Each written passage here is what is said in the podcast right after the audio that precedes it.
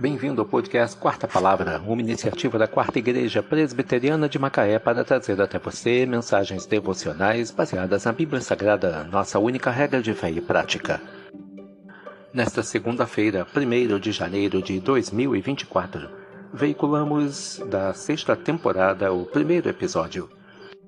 Nesta segunda-feira, 1 de janeiro de 2024, inauguramos a sexta temporada, veiculando o primeiro episódio quando abordamos o tema Dia a Dia com Spurgeon.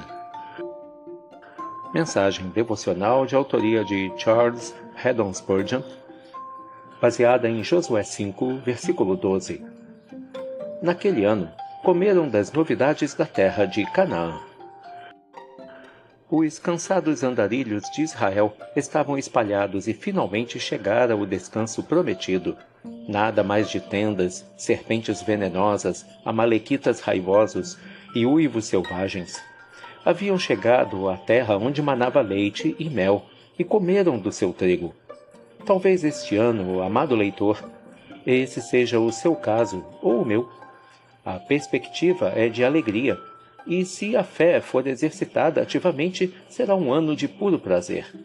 Estar com Jesus no descanso reservado ao povo de Deus é, na verdade, uma esperança animadora. E esperarmos esta glória tão cedo é felicidade dupla. Estremecem os incrédulos no Rio Jordão, que ainda se coloca entre nós e a boa terra, mas temos a certeza de que já vivenciamos mais males do que o pior que a morte pode nos causar. Vamos banir qualquer pensamento temeroso e nos regozijar com enorme alegria na perspectiva de que este ano começaremos a estar para sempre com o Senhor.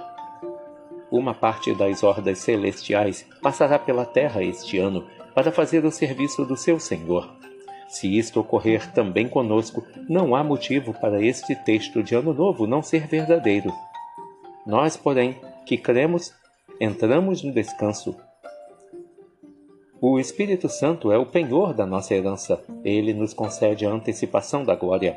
No céu, os anjos estão em segurança e também estamos nós, preservados em Cristo Jesus. Lá eles triunfam sobre os seus inimigos e nós triunfamos também. Os espíritos celestes desfrutam a comunhão com o seu Senhor e isso não nos é negado. Eles descansam em seu amor e nós temos perfeita paz nele. Eles cantam louvores e também é nosso privilégio louvá-lo.